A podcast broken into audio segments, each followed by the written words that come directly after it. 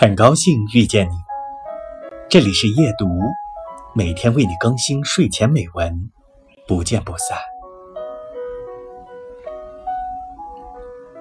谈恋爱和吃东西其实是一码事儿，心空虚时就想谈恋爱，嘴巴空虚时就想吃饭，唯一区别的是心同人恋爱，嘴巴同食物恋爱。